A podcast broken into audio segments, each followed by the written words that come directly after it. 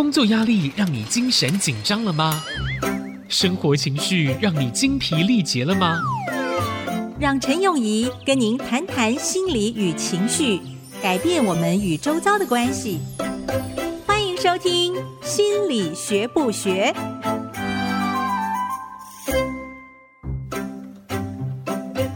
欢迎收听《心理学不学》，我是陈永仪。你今天好吗？早上起来，晚上睡前，在一天当中，你会感觉到焦虑吗？忧郁吗？还是很快乐、兴奋？这些你在当下都有感受吗？你有没有曾经想过，这些感觉是从哪里来的？我今天很快乐，为什么快乐？还是你感觉很不准？这个是刚刚心如指导我之后 才才会有的发音。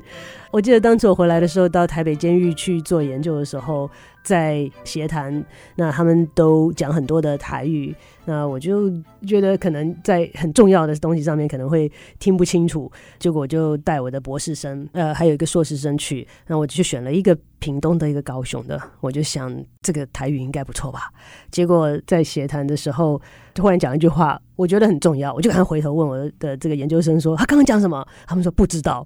呃，就后来他们才跟我讲说，就在我们这么小小的台湾，在台语里面的不只是口音，而且用词上面也会因为各个区域不同而有所差异。我觉得沟通不难啦，但是要学到好，让别人了解你的意思，能够正确表达自己的意思，其实有它相当程度的挑战性。语言嘛，最后的目的是。表达自己，能够理解对方，把你的意思能够正确表达出来，也能够体会别人所要表达的心意。那在我们个人的情绪上面，你是不是知道如何表达你的情绪呢？当然，语言不是唯一的方式，却是我们现代人常用的方式，可是我们又用的不是很好。现在的年轻人，我常常觉得，有的时候在表达情绪的时候，呃，所用的词汇真的是不太明白是什么意思啊。例如说，有些学生常讲说：“哇，这样子真爽。”这个“爽”这个字在表达你的情绪上面，它并没有带给我很多的资讯诶，只知道是应该是正向的，但是到底是兴奋呢？还是快乐呢？还是满足呢？其实我们有更多更多的词汇来表达自己的情绪，能够更确切的把我们的情绪传递给对方。或者现在有时候会听到人家讲狂贺。哇，我就觉得“狂”这个字哈，本身这个字可以是疯狂，也可以说是发狂，也可以说是嫉妒的意思。所以常常用的词并不是很精确的，能够表达或者是让对方理解我们的感受。我们所用的词汇，其实特别是在中文里面，有很多很多更精确的词汇我们可以用。我是觉得我们可以不断的去学习运用我们所有各式各样的词汇，让我我们的语言世界，让我们的感情。世界沟通的世界都可以更丰富，是不是所有的情绪都可以用语言表达呢？其实我还不是很确定。我的想法应该是，可能有些情绪是言语无法表达吧。那在这种情况下，我们不知道要用什么方式才能让我们周围的人，甚至让我们自己了解我们的感觉历程呢？其实这是一个另外一个题目，哈，是一个很值得思考的题目。但是在大部分的情况之下，我们一般强烈的基本的情绪，我们的感受，大部分的情况之下是可以用语言表达的。在之前跟大家介绍过弗洛伊德的精神分析学派之后，接下来要跟大家介绍的是另外一个很大的学派，叫做认知行为治疗法。认知行为是两个部分，因此早期来讲，认知。跟行为是两个不同的学派，那在后来被连接起来成为一个大学派。那我们就从认知开始讲，认知是什么？是我们的想法。在今天的节目一开始的时候，我有问大家：你知道你的感觉是从哪里来的吗？我想今天不论你去问哪一个学派的心理学家，大家都会同意，认知在影响我们个人感受跟情绪上面所扮演的角色是不可磨灭的。什么是认知？就是我们的想法呀。今天如果你说我好开心哦，当下你会可能无法言喻开心的原因，但是大部分的人会觉得说啊，因为我今天领薪水了，或者我今天要去休假了，或者今天老板给我加薪了，会有一个事件在那边，然后我们的思想会影响我们的情绪。那讲到事件，其实很有趣的一个地方是，中文来讲，我们讲快乐就是一个字，但是英文呢有 happiness 跟 joyfulness，happy and joy。那有些人翻译是说快乐跟喜乐的差别。那在英文上面，呃，我比较容易记得的是 happy，很像那个 happening 的字，所以 happy 就比较会被我们周遭的事件所影响，嗯，所以是 what's happening around you 会影响你的感受，所以 happy and happening。那 joy 是比较是内在的，跟外在的环境并没有太大的关联，相较于 happiness 来说。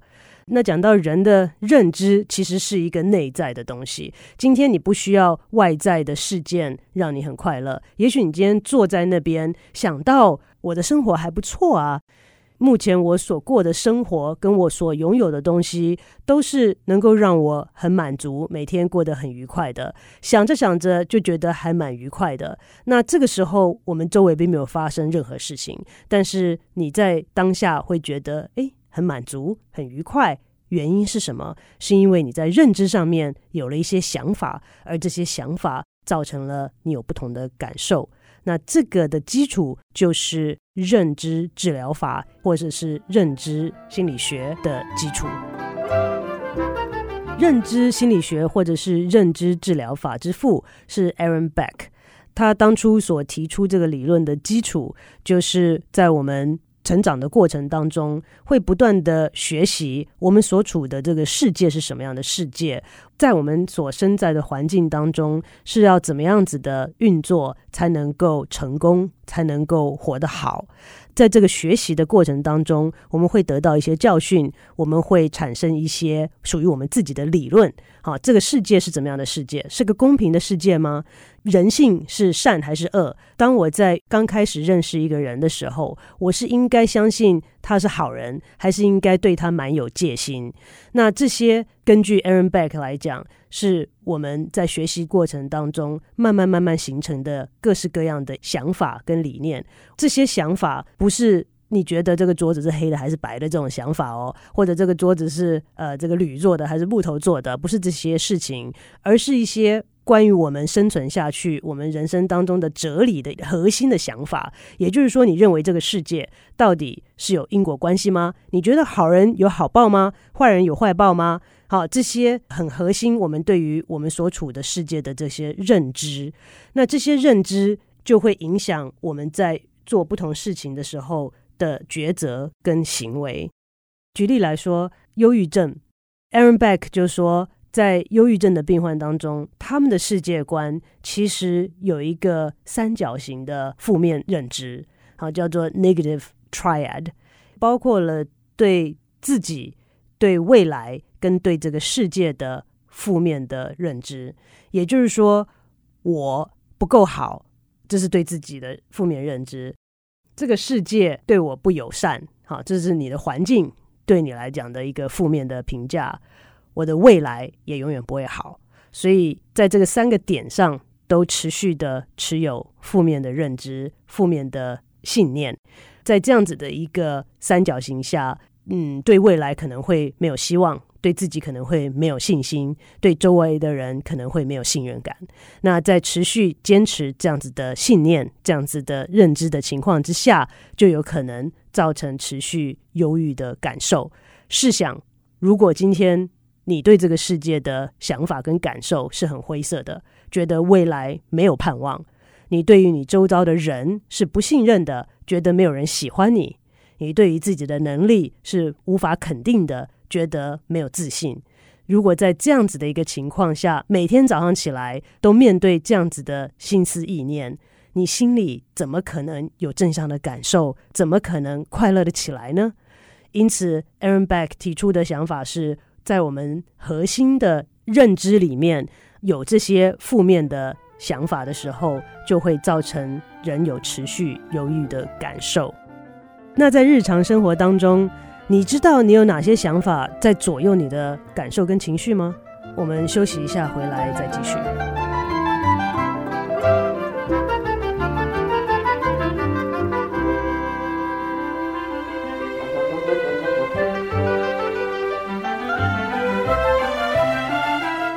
欢迎回到心理学不学，我是陈永怡。您现在收听的是 IC 之音主科广播 FM 九七点五。我现在啊，在咨商一对夫妻，年轻的夫妻刚结婚没多久。有趣的是，他们交往了大概有快两年之久，在这两年当中相处融洽，各方面都非常的顺利。结果现在结婚呢，才不到半年，开始吵得翻天覆地。你会想，为什么会这样呢？这对夫妻已经在现代人的标准来讲，在婚前的交往已经够久了耶，对不对？现在很多人闪电结婚，对不对？我们能相处这个六个月就已经不错了，可以结婚了。可是这对夫妻，呃，这个有相处到两年之久，而且在各方面都很了解，为什么忽然之间结了婚之后，在相处上面造成了这么大的冲突？什么事情造成了这样子的转变呢？在咨商的过程当中，我发现他们不是呃唯一一对夫妻经历这样子的事情。问题出在哪里呢？当然，每一对夫妻都不一样，但是以我个人的经验，常常罪魁祸首就是我们的认知。怎么说呢？今天太太暴怒说：“你连哪一天发薪水我都不知道。”先生说：“我为什么要让你知道我哪一天发薪水呢？”过去交往的两年当中，你从来也没有表达过有这样子的需求啊。另外一天，先生暴怒，说我回到家以来，连一顿好吃的晚餐都没吃过。太太回复说：“我为什么要做晚餐呢？我们过去交往的两年当中，也没有每一天都是我帮你做晚餐呢。”讲到这里，听众朋友们是不是有猜到当中的问题在哪里了？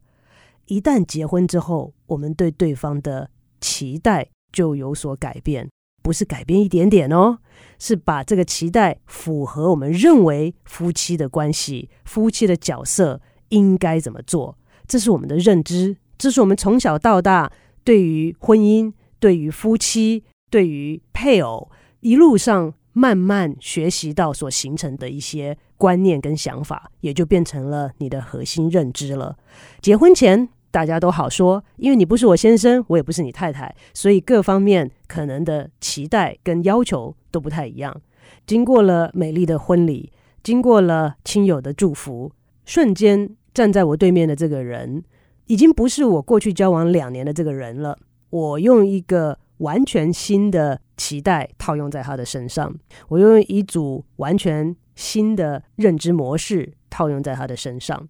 有的时候，这认知模式也会套用在我们自己身上哦。我们自己的要求也会有所改变啊、例如，结婚前我可能不觉得我要替你整理家或者是做饭，但是结了婚之后，呃，对自己的要求可能有所改变，自己给自己的压力也会很大。那所以，这个不只是对对方的期待跟要求有所改变，对自己有的时候。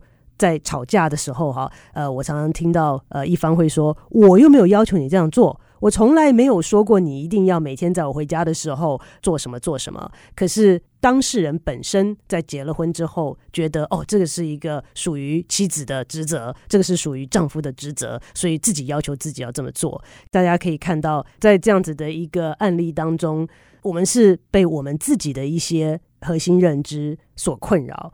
所以在认知治疗法或是认知心理学派的基础上面，他们就假设说，很多人的行为，特别是不健康的行为，甚至是精神的疾病、心理的疾病，它的来源之一，一定有我们认知上面的成分。这些其实讲起来要改变它很容易嘛，对不对？就说你不要这样想就好了嘛。呃，如果能这样子做得到的话，那其实我们很多的心理疾病应该已经被治疗好，不存在了。我们只要跟对方讲：“哎呀，不要这样想就好了嘛。”回到台湾来，常常听到人家讲一句我之前没有听过的用词，叫做“你想太多”。我真不知道是什么意思哎。后来慢慢去体会这个是什么意思。这个别人这样讲的时候，我觉得很被冒犯呢。什么叫做太多？太多是有这个评价的意思，哎，表示有一个正常嘛，对不对？你想太少或想太多了嘛，有个标准嘛。那所以有时候人家如果跟我讲说你想太多，我就会回说，我觉得我想刚好，因为这个标准是谁定的呀？好，对我来讲，我这样想是刚刚好。你凭什么说我想太多？其实人的想法哈，特别是我们的核心认知，是经年累月经过很多的微调、很多经验的累积之下所形成的。它非常的根深蒂固，很难很难去改变。所以在认知治疗法的学派里面，在诊间里面，很多很多的力气，很多很多的时间，是要花在改变病人核心的认知跟想法。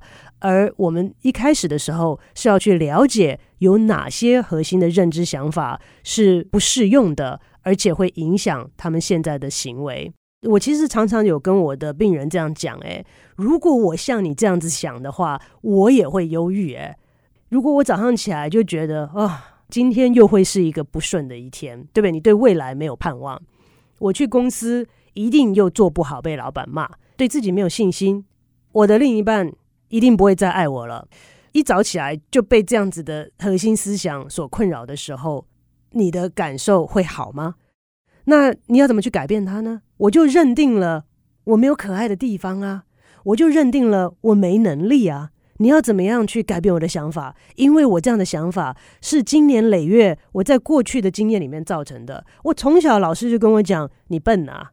我到工作的时候，老板就会讲，你没能力啊，都是过去的经验所累积的。所以你要怎么样来告诉我说，其实我没那么笨，其实我有可取之处，其实未来。还是有盼望的。你要怎么样才能够改变他的认知呢？这些都是认知治疗法在面临病人的时候很大的挑战。那当然也有一些既有的技巧跟方式可以学习使用。那在下周的节目当中，我们也会跟大家大概的分享一下。那但是它的原则是非常直接的，就是人的想法会影响我们的感受。那我们现在的感受很大一部分的原因是因为我们自己的想法所造成的。好啊，那简单呐、改变想法就改变感受啊，但是很困难。好，所以在诊间里面，这个原则不难抓，但是要去改变它是需要花一番心力的。认知治疗法，我们今天就讲到这边，在最后要留下一些时间来回答听众朋友们的问题。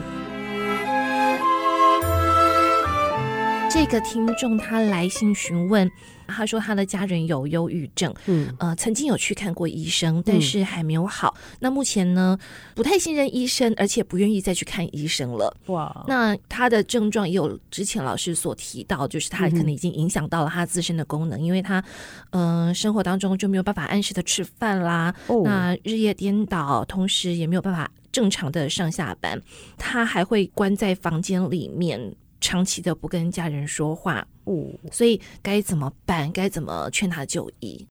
其实，在家人面对这样问题的时候，真的有的时候我们觉得想要帮忙，却束手无策。所以特别的觉得无助，我也常接到一些病患家属的电话，呃，是要帮家属来问说这样这样的状况，那是不是可以帮忙让他们能够愿意来看呃这个心理师？嗯，在美国我们一般的做法是需要病患本人直接跟我们联络，这个是基于第一个法律的因素，然后一些规范的考量。那除此之外呢，事实上一个成人来说。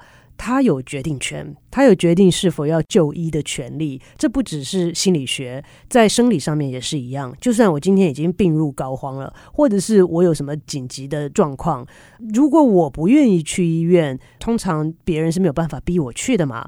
那心理学当然更是这样子了。所以以心理来说，真的是要这个人走到了一个地步，在他的自己的内心里面，能够愿意。想要寻求外界帮助的时候，在那个时候，我们周围的人能够做的，就是说，当他的时机到的时候，他愿意去寻求帮助的时候，我们能够已经可以预备好了，让他能够有地方可去，让他能够有资源可用。这个是我们周围的人所能做的。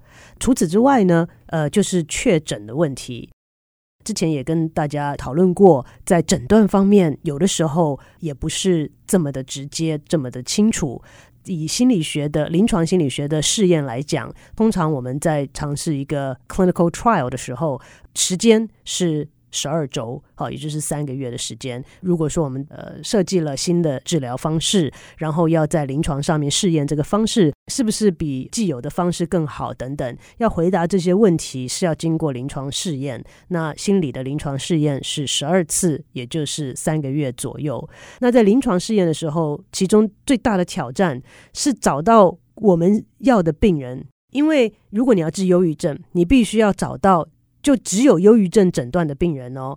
才能够去测试你的方式是不是有效，但是在我们平常的生活当中，很少有病人是只有一种病，通常会有很多其他的问题存在，所以在临床试验上所要找的人，跟一般我们在诊间看到的人是会有差距的，所以我会建议确诊这件事情很重要，是不是确定是忧郁症，是不是确定只有忧郁症？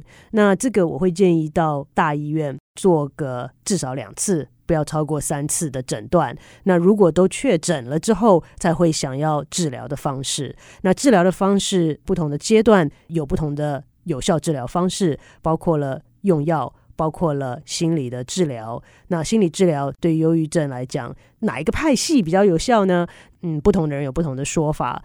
对于重度的忧郁症来讲，不吃药很难好的。所以如果确诊是重度的忧郁症，我也只能建议尽量的说服您的家人，呃，愿意尝试使用药物。那之后我们讲到用药的时候，会再跟大家稍微解释一下，对于心理的用药要有哪些期待，多久之后会有效等等。有的时候要有些耐心。那这个是重度的忧郁症，至于轻度到中度的忧郁症，因人而异，但是有可能可以不要用药。也有可能，呃，用这个呃心理咨商的方式就可以治疗。最近的有很多的研究显示，如果我们能够用运动的方式，就是我们之前在压力的单元里面讲的运动的方式，许多的研究显示，如果能够持续六到八周，它对于治疗忧郁症的效果是跟吃药至少是一样的。有些研究显示，比用药还要更好，所以并不只是要吃药，并不只是要去找临床心理师，其他的方式针对忧郁症来讲是可能有效的方式。呃，欢迎您在 email 或者是打电话过来留言。今天的节目呢，就先进行到这边，谢谢各位听众的收听。